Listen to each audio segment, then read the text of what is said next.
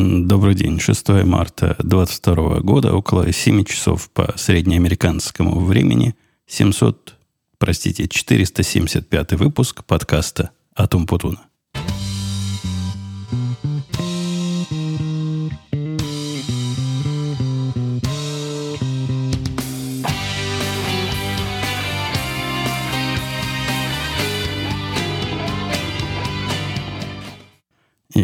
Когда на прошлой неделе собирался этот подкаст записывать, я собирался я вовремя.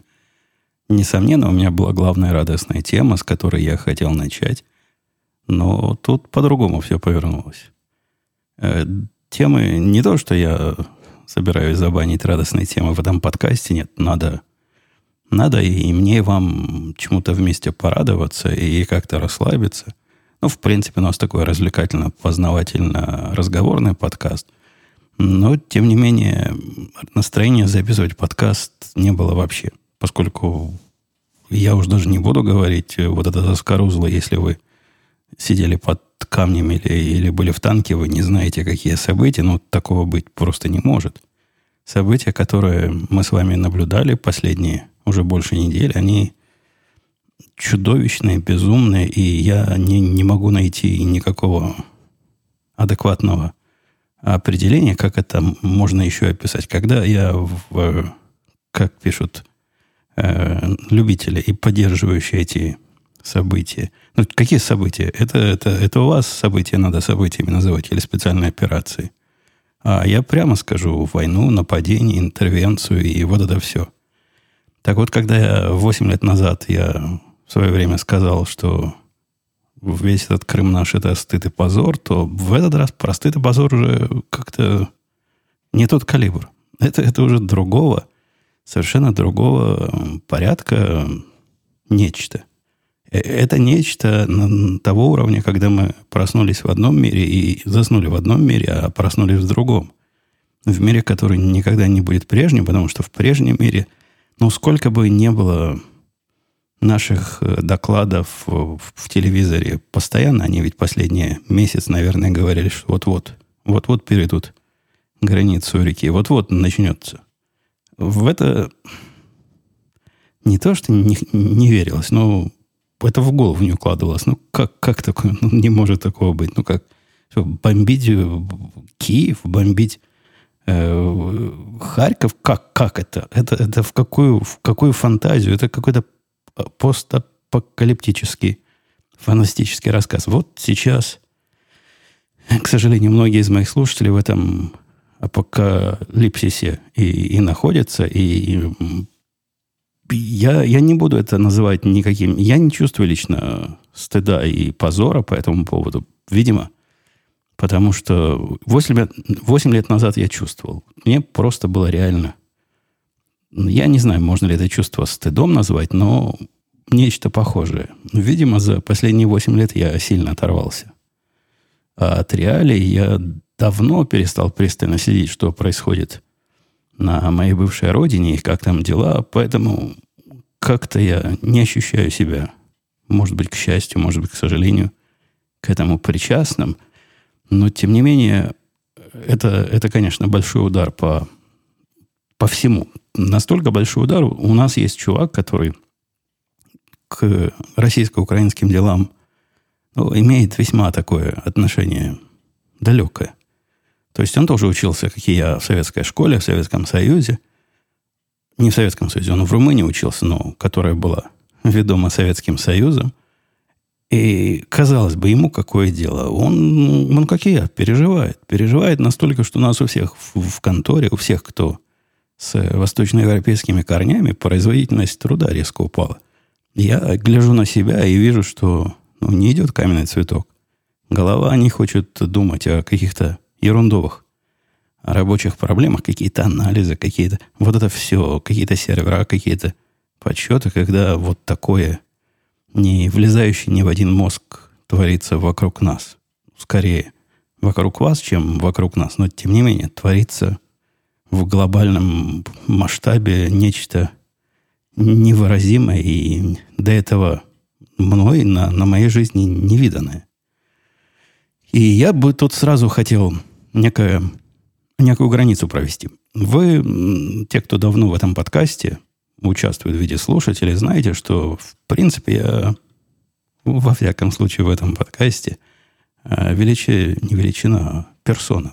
Персона, вспомнил слово. Персона весьма терпимая.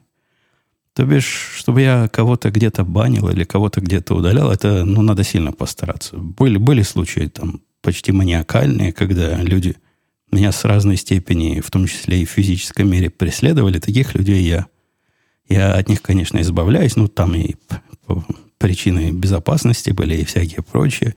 Либо открытых и явных хамов и грубиянов, но так, чтобы за мнение кого-то я тут блокировал и просил выйти за дверь, такое по пальцам, наверное, наверное, даже и руки много будет.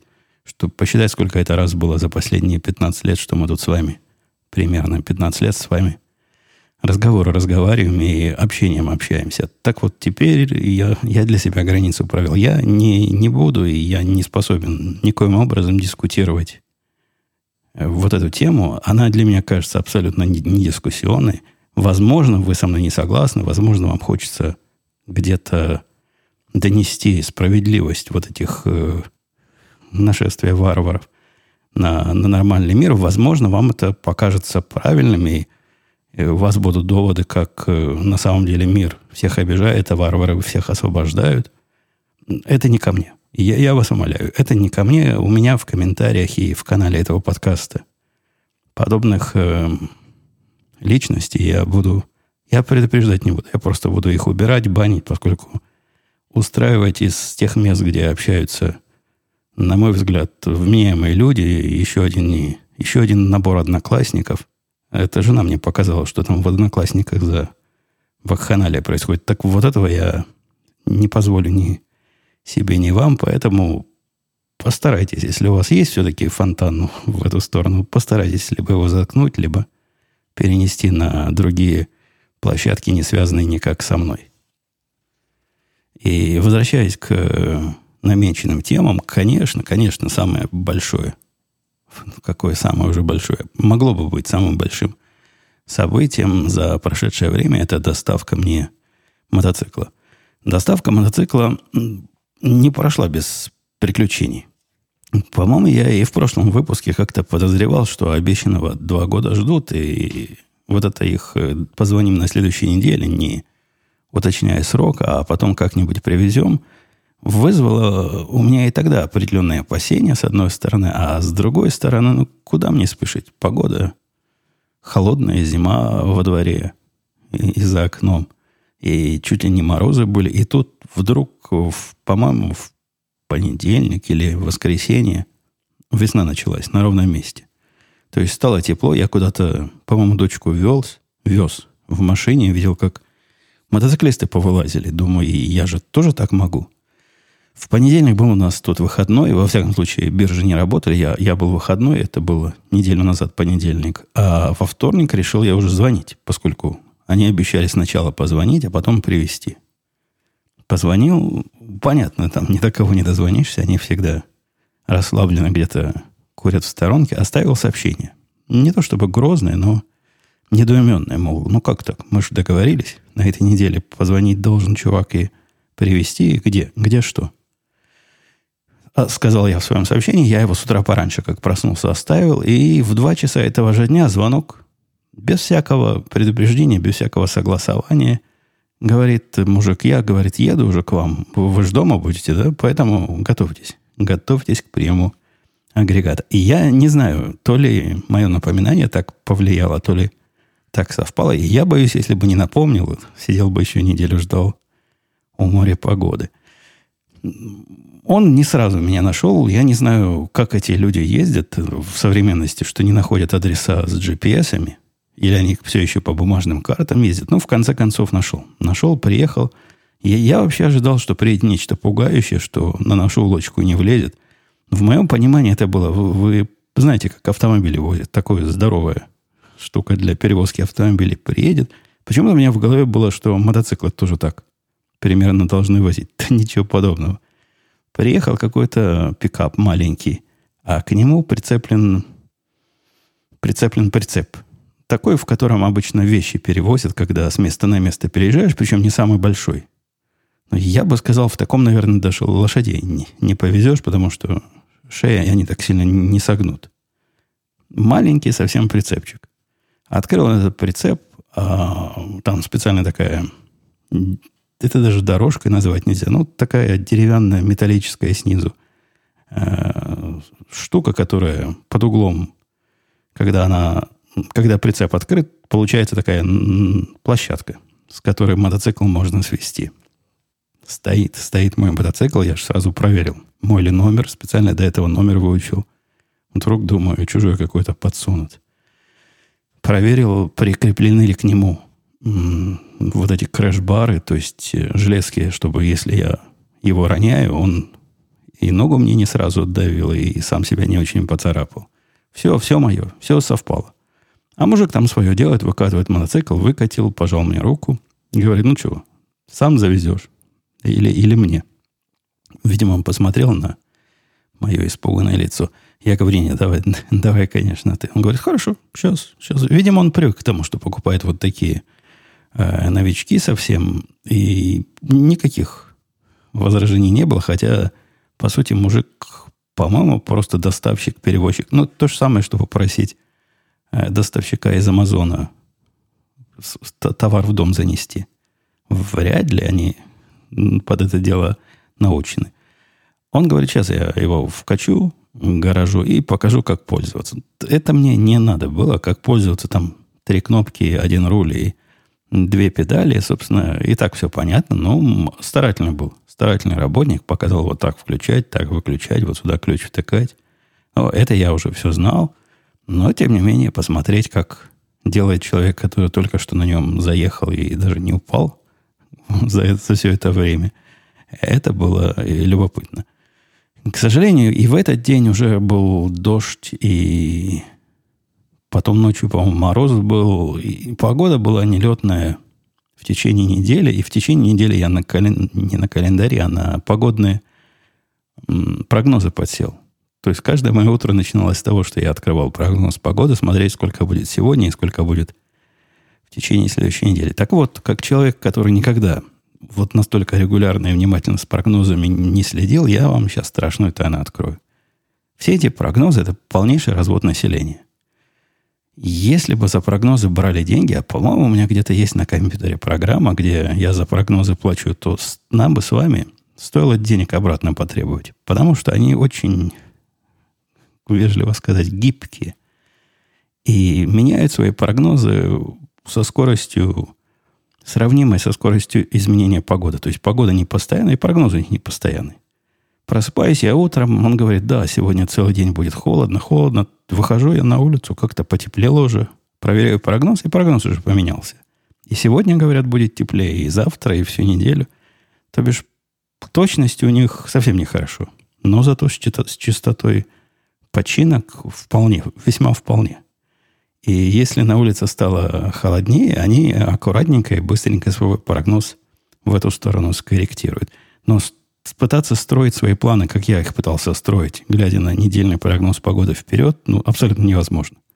То есть даже нельзя сказать, что там будет плюс-минус 5 градусов. Один раз была разница в 19 или в 20 градусов между тем, что они предсказывали, и между тем, что в конце концов получилось. Однако, однако, по-моему, в четверг в прошедшей или в среду, или в четверг, где-то так, в середине недели. И прогноз совпал с хорошей погодой, и хорошая погода совпала с моим свободным временем. Хотя, кого я тут, кого я тут обманываю? Не было свободного времени, нашлось бы. Пришлось бы его найти. И, облачившись во все свое мотоциклетное модирование, пошел я. Кстати, у меня было опасение, что вот этот этап облачения, он ведь непростой. Там надо специальные джинсы одеть, в которые с трудом влазишь из-за вот этих всех защитных механизмов, которые в них э, вставлены со всех сторон.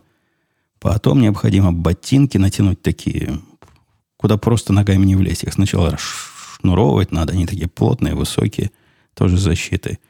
В эти ботинки влезть, потом, значит, в куртку вот в эту тяжелую – после этого на себя каску и, и перчатки. Мне казалось, вот этот процесс будет каким-то тормозом, то есть я буду лениться это делать, поскольку телодвижений уж слишком много предварительных. Но нет, оказалось, на практике не так это напрягает, как, как я опасался. Нормально. После второго переодевания я, я уже делаю это полностью на автомате, даже научился в эти ботинки таким хитрым образом влезать без полной их расшнуровки. Получается, получается быстрее, чем, чем получалось в первый раз. Так вот, одевшись во все вот в это специальное обмундирование, а я, как правильный мотоциклист, езжу только при полном параде, при полной защите, не в каких-то там шортиках. Я в шортиках попытался на нем посидеть. Теоретически я знал, что у мотоцикла есть вот эти части снаружные, которые могут быть горячие. Э, у меня даже в детстве, в раннем мальчик уселся на чужой мотоцикл с голыми ногами в шортах и сильно обжегся. То есть практически опыт есть. А тут я сам, как лошара, сел на мотоцикл, когда, когда еще ездить было нельзя, а завести его хотелось. Ну и да, прислонился голой ногой, тоже в шортах, немножко к, в холодной трубе. Она еще была не настолько горяча, чтобы там серьезные ожоги мне организовать, но было неприятно. Э, да, плохая, плохая идея ездить в шортах на, на мотоцикле, я вам скажу. Во-первых, если упадешь с него, коленки поцарапаешь.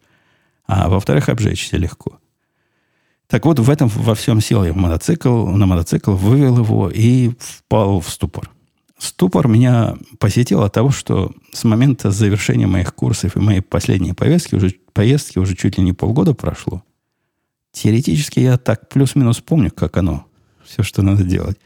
Но практически есть опасения, что рефлексы это уже затупились без, без практики. А оказалось не так, чтобы совсем плохо. То есть оказалось плохо, но не так, не так, чтобы совсем плохо. Я на него сел, ну, то есть сначала я его вывел с, с нашего подъездной дорожки, поскольку решился, не решился с нее в первый раз выезжать. Она такая под углом немножко. И там и на траву можно наехать, и поворот резкий на 90 градусов надо делать, чтобы э, в переулок наш попасть. Поэтому я его так с собой выкатил, на себе выкатил, поставил в сторону того движения, где, куда мне дальше надо ехать, и попытался поехать.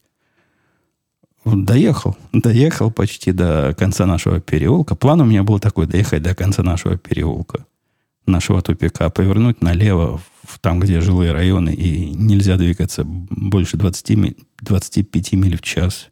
По-вашему, наверное, километров 40, так где-то, плюс-минус. И, и там покрутиться. Там нашел я дорогу, где можно покрутиться, не выезжая на большую дорогу, то есть не, на, не выезжая на дорогу, которая нормальная, то есть по которой не люди к домам подъезжают, а где настоящие машины ездят. И сделать кружок, он так мили на полторы, наверное, кружок будет вокруг такого расширенного микрорайона и, и вернуться обратно. Я почти все это смог сделать. Конечно, при, при самом же первом повороте, где я на стоп остановился и попытался завестись, мотоцикл заглох. В первую поездку он глох у меня не то чтобы регулярно, но с, с, с завидной, завидным постоянством. То ли я сцепление резко отбрасывал, то ли мало газа ему давал, когда стартовал. Это трудно умом понять. Все это делается немножко на инстинктах и на рефлексах, которые, как мы с вами выяснили, уже за прошедший период затупились. Но да, первая поездка была не менее пяти раз я мотоцикл застопорил в разных э, предсказуемых ситуациях, но зато сделал не один кружок, как с самого начала собирался. Показалось мне одного кружка мало, двух мало. В результате сделал пять или шесть. Я потом со счету сбился. И вот та самая мечта пацанов, которые мотоциклы покупают. Вы знаете, да, какая? Ну, девчонки все на них станут вешаться и внимание обращать. В первую же, в первую же мою поездку оказалась полнейшей реальностью. Вот если вам в в Ютубе рассказывает, что не покупайте для этого мотоцикл, слушайте меня. Я вам говорю, оно, оно работает. В первый же день меня, на меня три, по-моему, незнакомых женщины помахали радостно ручками и улыбками поприветствовали. Ну да, это девушки, как моя дочка любила говорить. На всех бабок говорит, это девушка. Это были тоже такие же девушки от 65 э, и больше, но хоть какие-то. Раньше они мне не махали ручками, когда я на автомобиле рядом с ними проезжал. А теперь, вот видите, популярность моя на микрорайоне сильно выросло. Так что врут люди. Будут вам и вам, дорогие слушатели, девушки, разного возраста, махать руками. С тех пор мне удалось покататься еще три раза, то есть всего я сделал четыре поездки. Мне кажется, с каждой новой поездкой я все увереннее и увереннее себя на этом агрегате чувствую, пытаюсь э, расширять свою область э, проникновения. Второй раз я даже выехал на такую, ну, относительно настоящую дорогу, по которой, конечно, никакие автомобили не ходят. Я выкладывал видео этой второй поездки, да и, по-моему, третьей. В общем, какие-то поездки я выкладывал. Если вы пойдете в мой телеграм-канал этого подкаста, который, как он называется, УМП, подкаст чат, это его название, а ссылочка, сейчас ссылочку посмотрю, что тут пишут в ссылочках. УМП, подчеркивание, чат, то есть t.me, УМП, UWT, простите, UWT, подчеркивание, чат. Вот, вот там. Ссылочка на него есть и на официальном сайте, наверняка, этого подкаста, который легко запомнить, podcast.com.com. И да, я там выкладывал это видео, можно, эти видео, можно пойти посмотреть, как оно выглядит от первого лица. А если вы спросите, откуда видео взялись, так я себе и GoPro, конечно, завел. Завел GoPro по, по причинам. Я пытаюсь по, самому себе объяснить, зачем. Ну вот затем. Вдруг захочу когда-нибудь такое видео снять и, и вам показать. Она не, не то чтобы совсем уж дорогое развлечение, но прикольное вешается на, на подбородок, то есть примерно в районе подбородка на каску цепляется. И, и снимать им можно. Я даже теперь и микрофоном обзавелся таким, который ветром не должен задуваться, и который находится внутри шлема, и в который я теоретически могу даже какие-то слова говорить. Не знаю, какое там будет качество этого говорения с э, горохочущим двигателем. Двигатель мне не, не так, чтобы сильно горохочет. Ну, по сравнению с автомобильным, конечно, да конечно, сильно, особенно когда на высоких оборотах. И, и да, и выложил я, значит, эти, эти видео, можете посмотреть. Поехал я второй раз тоже по дорогам, где автомобили не ходят, но один, один встретился, встречный. Выехал так по своей полосе. Я еду по своей правой, он по своей правой, а для меня левой. Разъехались. И это, конечно, был шок, потому что первый раз я попался лоб в лоб с автомобилем на, на одной дороге. На третий раз я совсем с цепи сорвался. То ли такая уверенность у меня почувствовалась, то ли такое настроение было, но на третий раз я выехал на настоящую дорогу, то есть вот ту, где машины вправо-влево, вперед-назад шастают туда-сюда. И довольно быстро пожалел об этой, об этой борзости. То есть настолько пожалел, я еду по ней прямо, сворачивать некуда – Впереди, к счастью, едет меня грузовик, э, который почту разводит. Не помню, как, какая почта там была. То ли амер... обычная американская, то ли какая-то UPS. И я вот за ним. Он телепается, и я за ним радостно. Телепаюсь, а тут он поехал прямо, а я думаю, куда ж мне, как мне, сворачивать некуда. Могу либо прямо поехать, там... Ну, наверное, прямо, если бы поехал, нашел бы место, где развернуться и, и такой же дорогой вернуться обратно. То есть мое присутствие на большой дороге было бы абсолютно минимальным. Но черт меня дернул повернуть направо, и все вот эти приключения, по-моему, я даже на YouTube выложил. Как я повернул направо, как я попал на реально настоящую дорогу, где настоящие машины, там в два ряда в каждую сторону, 45 миль в час несутся. И, и я между ними такой, который до этого э, 45 миль никогда не ездил до этого. По-моему, я в этот день тоже и 45 миль не смог поехать. Было, было немножко не по себе. Сказать, что на нем ехать страшно, нет. Не страшно. Я на нем ездить не боюсь. Мне на нем ездить приятно, однако я осознаю, что квалификация моя пока оставляет желать лучшего. И на нечто более активное мне пока выезжать рано, чем эта дорога, на которой я был. Но ты в последний, в четвертый раз было все почти хорошо. То есть я спокойно выехал и на дорогу, потом попал на а, а, автостоянку, нашел автостоянку, где можно потренироваться в, в, маневрах с малой скоростью. Как я и предполагал, мои умения, они особенно видны на маневрах с малой скоростью, сильно сдали с момента окончания курса и сдачи экзамена. И если левые повороты и левые развороты на 180 градусов и езда по кругу у меня еще как-то нормально получается, то с правыми какая-то просто беда. Надо правые повороты тренировать сильно. Не повороты, а развороты. С поворотами это все в порядке. Поворачиваю я правильно, остаюсь в своей линии, не вылезая на встречную полосу, ничего такого уж совсем неправильно не делаю, но иногда во время переключения передач сильно дергаю, но это, это явно становится лучше с каждым, с каждой моей поездкой, которых было уже целых четыре. Сегодня мне поездить не, не удалось, и, похоже, холодно. Похоже, всю неделю мне не удастся поездить. Вчера я попал тоже как кур в щип. Я думал, так просто мотоциклы реагируют на ветер. Ехал я по той же самой относительно быстрой дороге, где 45 миль в час, я и машины едут. Я им никак не уступал, но во время езды ощущал сильный дискомфорт. То есть меня ветром пыталось в бок сдвинуть. К счастью, она меня пыталась сдвинуть в бок не, не в сторону встречного движения, ветер такой поперечный был, а туда, в сторону бордюра. Но все равно неприятно. Все время с ним бороться надо. Сильный боковой ветер. Я поначалу решил, что так мотоциклы, в принципе, на ветер реагируют. Пришел домой, а там предупреждение о штормовых ветрах. Оказывается, я поехал кататься в штормовой ветер. В общем, теперь мне наука не только на температуру смотреть во время перед поездкой и на прогнозах погоды – но и на, на силу ветра. Там, там было, по-моему, 50 миль в час или 40 миль в час. Как, как, как-то много.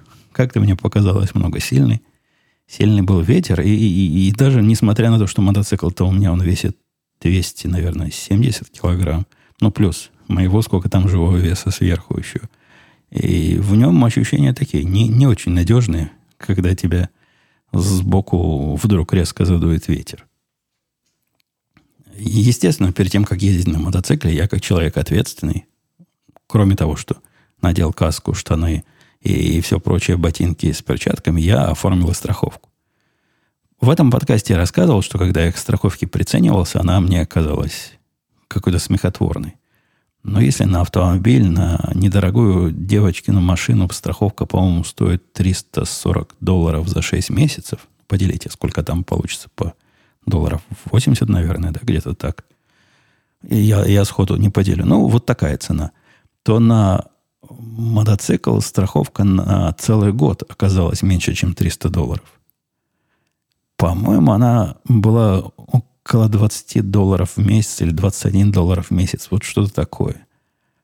И страховка не из таких, не из минимальных. Не то, чтобы только то, что по закону положено. Нет, там и и то, что по моей вине, если я кого-то ударю, если в меня кто-то ударится без страховки, все вот эти необходимые, ну, необходимые, привычные мне а, покрытия там есть. Притом мне вначале выписали ее с 50-тысячным, а 150 тысяч, если я в кого-то врежусь, по-моему, покрытие 50 тысяч э, вреда.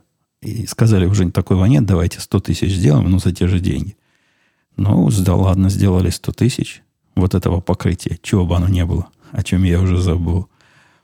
И в страховку почему-то дочку вписали. То есть теперь у меня страховка есть на меня и на дочку. Я подозреваю, потому что последняя была на ее автомобиле, в котором вписаны она и я.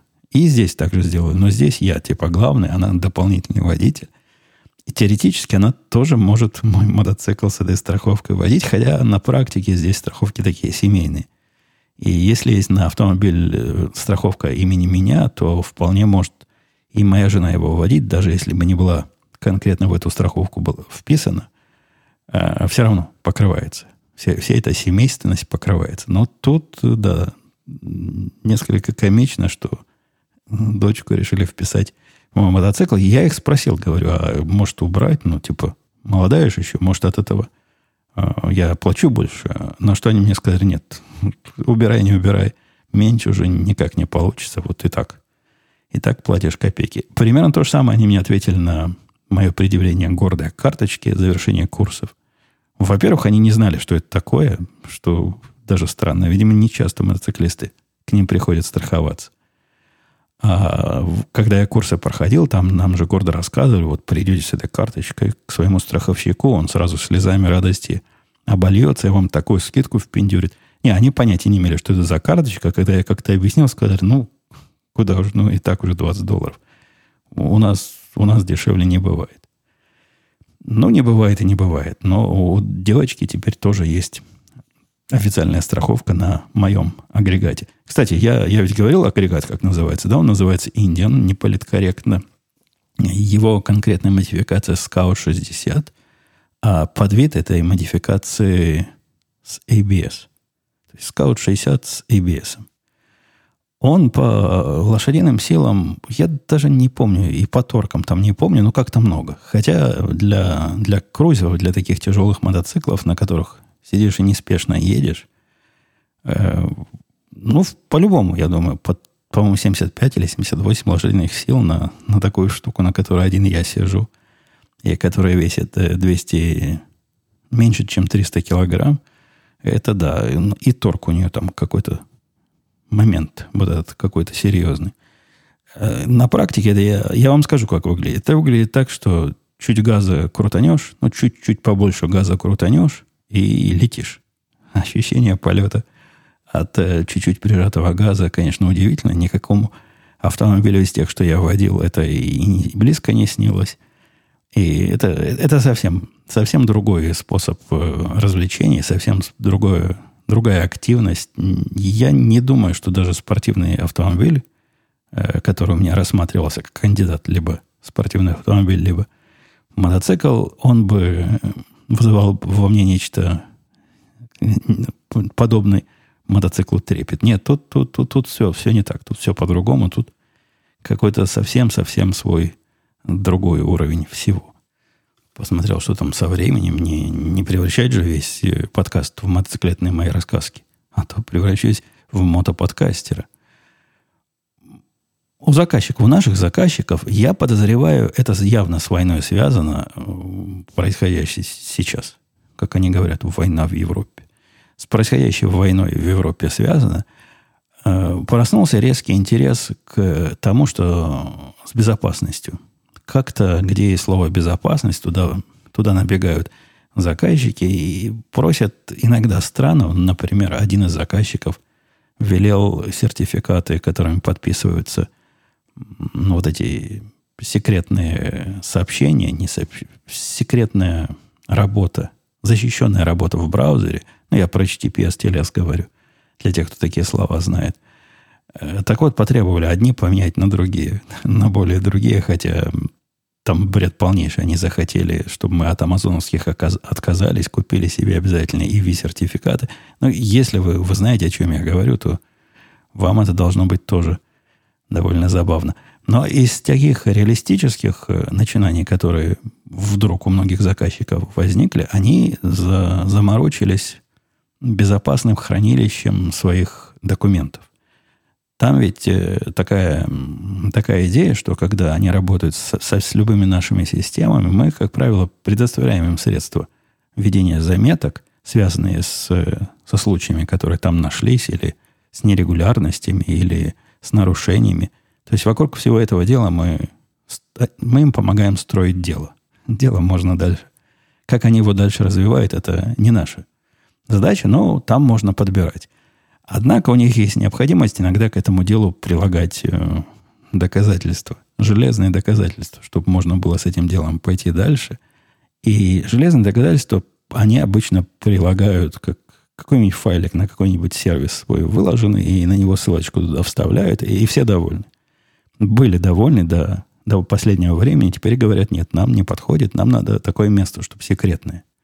Сделайте нам секретное место, причем мало того, что секретное, оно должно быть неизменяемое, то бишь, если мы туда что-то один раз положили, то никогда это то, что мы положили, оттуда пропасть не может, и никогда его никто не может модифицировать. Это называется WORM, W-O-R-M системы, то есть писать однажды, а читать многократно. Они тоже покрываются своими э, регуляциями, там есть определенные требования к таким системам. И, как ни странно, мы такую систему несколько лет назад пытались продвигать. Мы ее напи- я ее написал до состояния, ну, не то что продуктового, но до состояния, когда уже можно показывать людям и проверять интерес. Это была одна из тех двух систем, которые мы сделали экспериментально на свой страх и риск, которая не полетела. С тех пор была вторая система, которой я, написание которой я тоже участвовал, которая тоже пока никуда не полетела. Но, как вы видите, иногда они возвращаются. То есть несколько лет прошло, и, и система вдруг вновь стала актуальной. Так что раскопал я ее, довел до... Довожу сейчас до состояния э, по демонстрационного вновь. Ну, надо как-то к современным реалиям ее немножко адаптировать. Но, на удивление, она полно покрывает вновь возникший интерес. Так что да, и иногда они возвращаются. Может, и, и вот эта вторая, которую я описал с года два назад, летом. По-моему, я рассказывал, как был сильно занят пару лет назад. Исключительно этим занимался, и которая тоже никуда пока не пристроена. Может, она в свое время отлежится, сколько положено, и потом куда-то пристроится. И зачем-то пришли мужики, которые ставили мне систему охлаждения и нагревания. Не то, что это было сюрпризом, что они пришли. Они за месяц до этого пытались со мной договориться, на какой день неудобно, на какое время. Я, я им все рассказал, по-моему, даже за месяца за два. Понятно, я за эти пару месяцев все забыл, хотя в календарь добавил. Но вот цель их прихода мне не очень понятна. Визит этот экономический им абсолютно расходный – они денег с меня не берут, но у меня есть такое ощущение, что их заставляет производитель вот этого оборудования, которое они устанавливают, все, все это прокручивать. То бишь они пришли, проверили, замерили. У меня жалоб никаких не было. Все, что надо греться, грелось. То, что должно было тихо работать, работало тихо. То, что должно было регулироваться, регулировалось. Конечно, они спросили сразу, как, как как тебе понравилось, как тебе понравилась установка, как тебе понравилось с этим общаться. Я им тут же выдал вот, вот в эту мою речь про идиотский термостат, которым гики издеваются над нормальными людьми. Они головами покачали, говорят, да-да, знаем. Вы, вы, говорят, сэр, не первый на это жалуетесь. Мы все производителю передадим. Прошли они внутри дома, ну, там, где установлено рядом с моей студией, где установлен агрегат, минут 10 чего-то там замеряли, потом пошли внешние части, пофотографировали, прислали мне после этого полный отчет, ни копейки за это не взяли. Сказали, что придут еще один раз, когда я начну активно использовать кондиционеры и проведут примерно такую же процедуру и тоже бесплатную. Однако во время этой второй процедуры они меня попытаются подсадить на план по сопровождению. То есть это какие прочие системы нуждаются в техническом обслуживании, в сопровождении. Какие-то трубы надо чистить, какие-то форсунки продувать, наверное, а, какие-то электроды менять. Ну, что бы там ни было, но должен ко мне в следующий раз будет прийти специально обученный их продавец и рассказать, какие пакеты услуг они могут мне продать, и, судя по всему, от самого базового я отказаться не могу, если хочу сохранить гарантию. Хотя они это так туманно изложили, э, когда разговор за это дело зашел. Мне кажется, они меня пытаются немножко, немножко э, подвинуть в сторону подписания договора именно с ними. Мне кажется, во-первых, это не обязательно с ними. Во-вторых, наверное, самый минимум, который необходимо делать, он меньше того, чего они мне попытаются продать, но поживем увидим. Когда придут, тогда и будем с ними разговаривать. По поводу минимума и страховки развода населения, в, ехал я пару дней назад, в четверг, в пятницу, в пятницу скорее, чем в четверг. Ехал я в пятницу, вез девочку из, из ее учебного заведения. Опять рисовали голых людей. На этот раз хоть тетку рисовали. Ну, вот некрасивую дорисовывали. Обратил внимание, как-то я в темноте плохо видеть стал. То есть, ну да, действительно ночь на дворе, и видно плохо, но а раньше лучше-то видел. Не, не было вот так плохо. О, сказал я, у меня же есть на это технические средства, сейчас достану. У меня есть специальные ночные очки для вождения, они такие с желтыми стеклами. В них вообще всегда все круто было видно ночью. Не помогают. Все равно видно плохо. Тут начал я оценивать свои ощущения, а что, что, что именно плохо мне показывает. И оказалось, плохо освещается. Как-то фары. Фары мои светят не, не так, как обычно. Мое предположение было, что во время зимней погоды они как-то так испачкали, что свет среди, через них не проходит. Приехавши домой, проверив, оказалось, я, видимо, какое-то уже довольно долгое время ездил с одной фарой. А когда одна фара, не так. Ездится не так, как обычно. Попытался я раскрутить автомобиль, э, к фаре залезть. Я в свое время для Хаммера менял фары. Слушайте, у этого джипа прямо целое дело туда залезть. Там много всяких защелочек, каких-то пластиковых, которые, видимо, отгинать надо. Потом какие-то болты странного вида, которые даже не знаю, чем открутить. Ну, наверное, можно пойти в, в YouTube и научиться, как это делать правильно. Мне было, с одной стороны, лень, с другой стороны, уже масло моего осталось, по-моему, 30%. Ну, есть какой-то повод съездить и масло заодно поменять, ну и пусть лампочку вкрутит. Приехал я туда, так и так говорю. Нагло, конечно, выступил, чтобы лампочку за бесплатно поменяли. Типа у меня на машину ведь расширенная гарантия. Мне сказали, не, не, лампочка это расходные материалы. Гарантийным обслуживанием даже расширенным не покрывается. Я, я когда машину покупал, если помнят те, кто участвовал в этой саге 6 э, лет назад, я ее купил с гарантией на 7 лет всего. Она не так, чтобы дорого стоила, но меня напугали. В то время у мальчика с джипом были разные проблемы, и я решил, что пусть, пусть будет. Пусть будет спокойнее житься. И вот в этот раз, похоже, моя гарантия первый раз сработала. Ну, конечно, не на замену лампочки, а после ее замены пришла ко мне эта девчонка, которая мой советник. Она так и называется, советник. Советник по образу автомобиля. Пришла моя советчица и говорит, слушайте, сэр, тут у вас вот эта жидкость, которая связана с э, мотором, она как-то не очень, похоже, технически подкована. Я пытался выяснить, что за жидкость, чем связана и чем ее утечка, собственно, на утечку жаловалась, грозит, и в каком количестве утекает, и если утекает много, почему никакие приборы про это ничего не говорят. Ну, она как пианист, не стреляйте в нее, играет как может, говорит, есть утечка какая-то, и надо ее чинить. И это процесс долгий, какие-то трубы там, ну, перекладывать какие-то потрубки, при, припотрубнивать.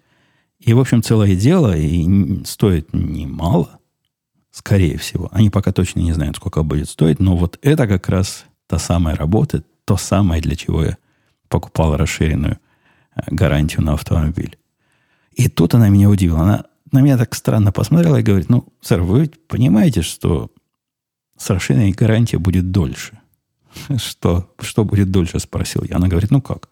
Если у вас проблема такая срочная и важная, а от нее я не смог понять, она важная, срочная или, или, или можно дальше ехать. Потом оказалось, что можно дальше ехать, а на неделе приехать и починить. Так вот, говорит она, если проблема важная и срочная, то вы ведь не хотите ждать, пока нам дадут разрешение на выполнение этих гарантийных работ. Я ничего на это не ответил. То есть я что-то пробовал, что, мол, дело надо сделать и как можно быстрее. Я не знаю, как она это перевела, но в результате, в результате мы договорились, что я поеду во вторник, то есть послезавтра, отвезу машину, оставлю там на целый день, и пусть они эти разрешения хоть, хоть три дня выбивают мне. Я вполне и с одной машиной проживу все это время, на девочкиной будем ездить. Они вроде бы пообещали все сделать за день по, по вот этой, по гарантии и все, что надо поменять. Конечно, вписали в список еще рекомендованных э, процедур. Согласиться, не знаю или нет. Какой-то, сейчас я посмотрю, что написали-то еще. Говорят, хотим вам посоветовать э, тормозную жидкость поменять за 189 долларов и какой-то drive line сервис сделать за 489 долларов чем бы это ни было. Но, в принципе, машина уже там больше, чем 50 тысяч миль. Возможно, все это и, и положено сделать. И я выясню про эти сервисы до, до вторника. Посмотрю, насколько они мне интересны.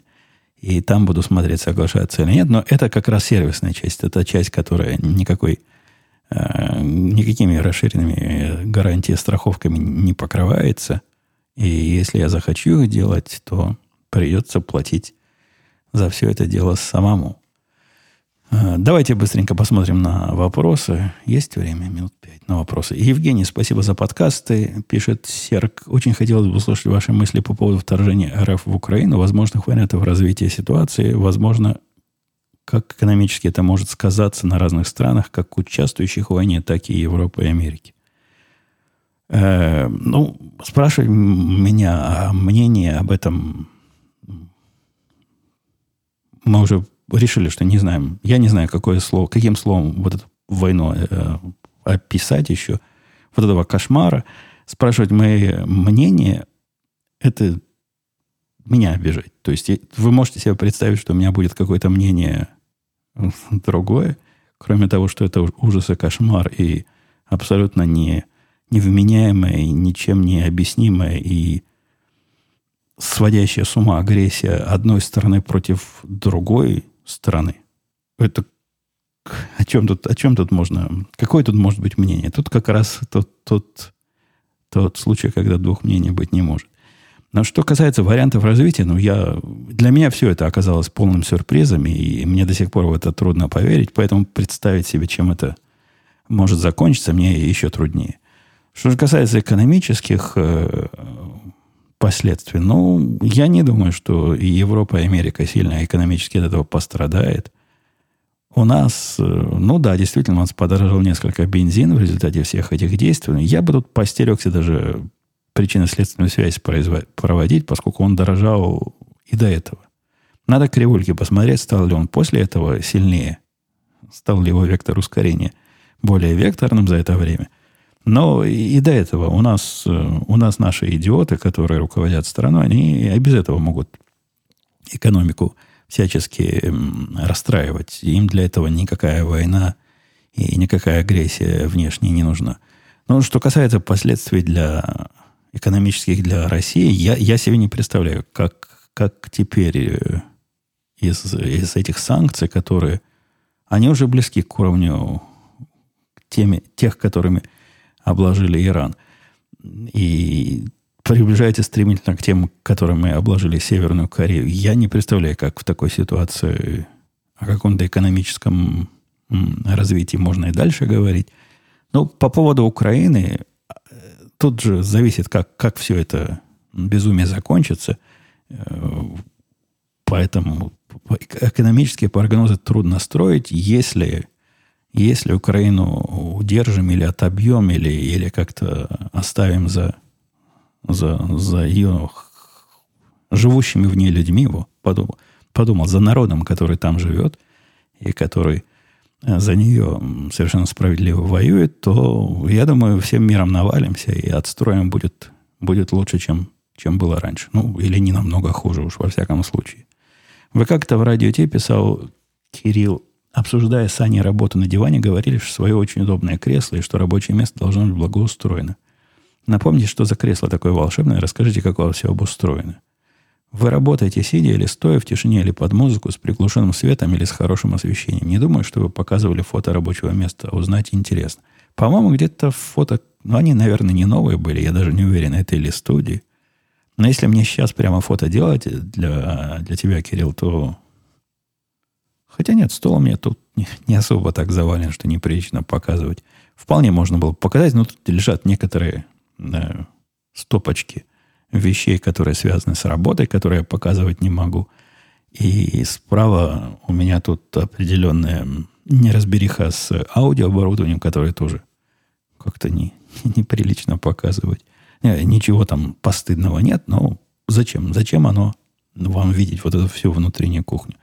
Так вот, стул, на котором я сижу, и я сидя работаю, а не стоя, называется Херман Миллер Айрон, который ну, его знают все. Если вы хоть что-то про стулья когда-то задумывались, то вы знаете. Это такая икона седалищного искусства. На нем мне сидится хорошо уже многие годы. Меня ни на что мне его и в голову не приходило. С ним ничего не происходит. То есть оно никак не износилось за это время. По-моему, у него даже пожизненная гарантия. На YouTube я находил, как разные штуки чинить у моего коллеги. Но он, он покупал его странным образом. Я, по-моему, рассказывал. Ему чуть ли не вынесли этот стул где-то из-за... из чуть ли не за забор перекинули. Но зато очень недорого. Но, может, пока он через забор летел, что-то где-то поломалось. Я для него смотрел, как какую-то какую там детальку поменять. Мы вместе нашли эту детальку на интернете, потом я его научил, как детальку менять. Он, по-моему, до сих пор на на этом стуле сидит уже с помененной деталькой. А, что касается а, обустройства рабочего места, да у меня нет особого обустройства. У меня свет э, над столом светится прямо, прямо сверху. Я люблю, когда он сверху, а не по бокам. А когда, когда я работаю, тот свет, который впереди меня, он не такой яркий, как тот, который надо мной. В левой части комната моя выглядит так, студия это выглядит как две части. В одной нахожусь я, совсем с этим в другой находится зона отдыха, где телевизор и, и диван, и оружейный сейф. Но это тоже все, все для, для отдыха. Все для хобби. И та зона обычно приглушенного освещения, а моя, моя ярко освещена. Ну, тут у меня еще целых два окна есть. Вполне, конечно, условных, поскольку я сижу ниже уровня поверхности, но в них тоже свет просачивается, хотя прямые солнечные лучи до меня через него не доходят. А, что еще? Музыка или не музыка? Не, я редко под музыку работаю, поскольку когда я могу работать с каким-то звуком, у меня что-то телевизор там бубнит, а если нечто такое тонкое, где весь мозг нужен, то звуки мне могут и помешать. И музыка будет также мешать, как и бубнение телевизора. Евгений писал, Михаил, ты затронул тему хранения мотоцикла. Какой да что ж со мной такое сегодня? Какой долгосрочный план у тебя есть? Собираешься ли ты их хранить в гараже или куда-то возить на зиму? Да вообще интересно, как вы используете гараж. Насколько я помню, машины паркуете на улице. Э, подождите, подождите, дорогой. Э, ну, нет. То есть, ну, то есть, да, но, но нет. Сказать, что мы совсем не используем гараж, это будет определенное преувеличение, когда нам лень потом после снегопада машину из-под снега выковыривать, э, то одну из них мы в гараж заводим. Ну, чтобы две загнать, такого не было давно. Я не помню, когда две загоняли в гараж одновременно, они влезут туда. Так плотненько, но влезут. Придется разные газонокоселки по... Вот это все, все, все электрическое и бензиновое, что в гараже за это время накопилось. Там газонокосилка одна, газонокосилка другая, штука для, э, для снегоуборки, штука для подрезание листьев какая-то, много всякой ерунды. Вот если все это отодвинуть, то и вторая машина нормально станет. Э, я пока не занимался еще консервированием мотоцикла на зиму. Ну, только, только весна начинается. Но, в принципе, я уже читал, как это делать. Я жене предложил, говорю, слушай, давай не будем этим заморачиваться, просто поставим ну, вот в главной комнате. Пусть себе стоит. У нас там место конем валяться. Поставим мотоцикл, будет такой э, дизайнерский изыск. Но много ли вы знаете таких, у кого мотоцикл стоит в главной комнате? А ей даже понравилось. Но не думаю, что это реалистически произойдет. Хотя технически вполне можно и в дверь въехать, и, и там же его поставить, и хорошо бы стоял. Но, в принципе, в долгосрочной перспективе его хранят э, как раз в гараже. Хорошо бы, конечно, чтобы гараж был отапливаемый. У нас нет. И хорошо бы, что он не стоял на цементе, что-нибудь подложить под колеса, и хорошо бы все в какой-то его чехол завернуть, такие продаются, и все его выхлопные трубы закрыть, чтобы туда мыши с, с другими мелкими зверями не, не залезли. Но это, это будет до зимы еще дожить надо в условиях меняющейся международной обстановки. Ну, это уже не такая риторическая фраза. Сначала надо дожить. Я понял, пишет Михаил, вы, у вас есть енота по своему мышь, мышь, а насекомые не атакуют. У нас каждый год ближе к весне начинают... Так я рассказывал про муравьев. У нас же вот эти люди в черном приходят. Так и называется фирма «Люди в черном». Они свою магию делают. Мы на них подписались уже. Они волшебство какое-то делают. Выводят на целый сезон муравьев. А если вдруг какой-то несчастный муравьишка где-то вылезет, жена им, она старательная, у меня женщина позвонит, они придут и добавят того чего они с самого начала наложили. При этом утверждают, что все это дружественно для собак, то есть какое-то оно не токсичное. У нас собачка по улице ходит, если они там чем-то побрызгали нехорошим, то собачка может заболеть. Нет, сколько мы с ними уже работаем вместе, их методы, чем бы они ни были, э, действенны, и собака все еще жива и на вид вполне здорова. «Привет, Евгений», – писал Илья. «Рад тебя снова слышать. Я открыл для себя мир NBA и шикарный вид спорта, однако. В связи с этим вопрос. Ты когда один или с сыном смотришь матч NBA, волнуешься, кричишь в телевизор или на слабоне с бокалом коньяка философски созерцаешь? По- по-разному бывает. Те игры, которые я смотрю иногда я пропускаю чуть ли не целую неделю. То есть, если у меня неделя совершенно какая-то сумасшедшая, и нет никакой возможности потратить спокойно два часа, я предпочитаю эти игры накопить. А отключить свои все каналы, в которых я мог бы счет узнать, и смотреть их как новые. Ну, когда будет время, там, на выходные устроить тебе марафон. Но марафон марафоном записанные игры все-таки не смотрятся так, как, как настоящие, которые вот сейчас прямо идут. И вот на таких играх я, конечно, волнуюсь, переживаю, но особо не кричу. Не замечали за мной крика про записанные игры. А вот когда игра идет в прямом эфире, да, тут я своим помогаю как могу. И очень, очень эмоционально. Мальчик тоже вполне эмоционально смотрит игры. Я, я не помню, как он реагирует на записанное, но, но тоже. Тоже как-то э, реагирует. Ух, какие тут длинные вопросы. Что ты думаешь по поводу Fox News? Напоминает ли это тебе Первый канал? Расскажи, пишет Егор. Вопрос не в бровь, а в глаз. Как тебе удается мобилизовать, мобилизовать себя, когда нужно в кратчайшие сроки перераб, переработать и впитать большой объем информации? Я тут из админа во фронтенд поддался, и как-то медленно процесс обучения идет. Спасибо за подкаст. Я, я уже не раз рассказывал, что метод э, самообучения, который я для себя экспериментальным путем решил самым эффективным, что-то я устал. 8 часов, а уже слова из головы плохо идут. Это метод встречного движения. То есть снизу вверх, сверху вниз одновременно. Э, снизу вверх я... Снизу вверх это когда... Или сверху вниз. Ну, в общем, одним методом – Э, одной частью себя я читаю какую-то неторопливо книгу, не читаю, а прохожу по диагонали, ну так, чтобы все моменты, какие-то зарубки в голове сделали.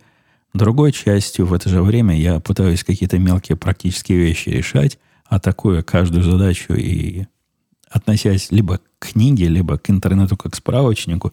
То есть большого понимания того, что ты делаешь, ты так не, не наберешь, однако руку набьешь. И эти два метода как-то в процессе там встречаются, и происходит у них не, не аннигиляция, а наоборот. В общем, они там э, обнимаются радостно, и, и знания в голове остаются. А особых проблем, чего-то новое нужно мне изучить, у меня вроде бы никогда, никогда не было. Но бывает, конечно, что лень. Какую-то ерунду полнейшую для себя откапывать. Но он хорошо, когда есть подчиненный. Поручишь подчиненному так, посмотришь по диагонали тему – и подчиненный будет э, детали выкапывать и будет делать то, что ему начальник приказал. Насколько сильно писал Александр, ты заморачиваешься с воспроизведением звука? Не так сильно, как записью. Винил, лампы, усилители и золотые провода. Какую музыку слушаешь? Э, не, я не, не так сильно заморачиваюсь со звуком. Сейчас вы сразу удивитесь, насколько я не сильно заморачиваюсь со звуком. Долгое время в виде устройства звука воспроизводства у меня для нового телевизора были – вот эти маленькие колоночки от Apple. Ну, единственные, которые сейчас продаются, беспроводные. И я, наверное, с ними остался, но они иногда отключаются от э, Apple TV по какой-то причине. Их надо переспаривать заново. Посему я подключил саундбар, который у меня был, который объективно звучит лучше, чем, э, чем эти колоночки. Как-то полнее, как-то живее. Такой нормальный саундбар, не, из, не самых хитрых, но вполне, вполне на уровне. А вот продвинутые саундбары, мальчик мне свой Sonos уже давно сватает. Не, на это пока у меня рука не поднялась. С точки зрения телевизионного звука мне это, похоже, не так важно. С точки зрения звучания музыкального и не телевизионного, я, я обычно это через э, AirPod Pro слушаю. Меня, в принципе, все устраивает. А так, чтобы на весь э, дом раскачать басы и чтобы стены шатались. Нет, такого, такого желания у меня никогда не возникало. Похожий вопрос от Олега по поводу обучения. Не секрет, что работа программиста связана с постоянным обучением и освоением новых технологий. Скажи, пожалуйста, как ты распределяешь время между текущей работой и освоением чего-то нового? Делаешь ли ты исключительно в рабочее время или в выходные дни тоже? Спасибо. В работе, видимо, Олег все-таки не, не совсем программист, поскольку у нас, Олег, у программистов день рабочий ненормированный. То бишь, э, рабочее время, выходные и нерабочее время, все это сильно переплетено между собой. И это палка о трех концах. То есть, с одной стороны, голова все время э, занята, ну, особенно когда проблема сложная, либо интересная, либо какая-то непонятная. Голова может занята быть все время, в том числе и во сне, этой проблемой. А мы, мы тут головой работаем. Нам не обязательно на, на клавиши нажимать, чтобы работу работать. А иногда бывает, что можем себе и позволить. Вот это как раз второй конец этой трехконцовой палки. Можем себе позволить и собак погонять. И один из способов гонения собак, например, изучить какую-то ненужную в практическом смысле для конкретных рабочих задач технологию вот в то время, которое, ну, если бы я работал там с 8 до 5 или там с 9 до 6, как там рабочий день устроен, можно было сказать, что изучаю ненужные для работы технологии в рабочее время. Поэтому тут все тонко. Когда есть время и желание, изучаю. Когда нету, или сильная занятость, и технология не так, чтобы прямо нужна, или это знание, но не так, чтобы прямо нужно сейчас, не изучаю. Как-то оно само себя регулирует. Э, тут еще какое-то немалое количество вопросов есть, но ух ты ж, в 50 минут наши превратились в час. То бишь подкаст наш не влезет в, в Телеграм тем автоматическим способом, который я до сих пор не поменял на более лучший способ – там есть э, как бы прямой путь, как я сейчас их кладу туда автоматически. И он по техническим причинам 50 минутами, а точнее 50 мегабайтами ограничен. Но добрый человек сделал мне и другой путь, который я все еще не, не прикрутил. Но, может быть, к этому подкасту прикручу. Или руками его просто выложу в Телеграм. Есть у меня не нулевое опасение, что могут быть у, у некоторых из моих слушателей со временем начаться проблема доступа к этому подкасту. Но все-таки на территории стороны, как, как называют эту Америку, западных партнеров, черт его знает. Постараюсь я, чтобы я в Телеграме оказался, и на своих местах он тоже окажется. Так что приходите, комментируйте. Помните по, про мое предостережение, где я провел границу в первые пять минут, и постарайтесь ее не переступать, а все остальное, пожалуйста. У нас тут э, во всем остальном полная свобода. Пока. До следующей недели. Услышимся.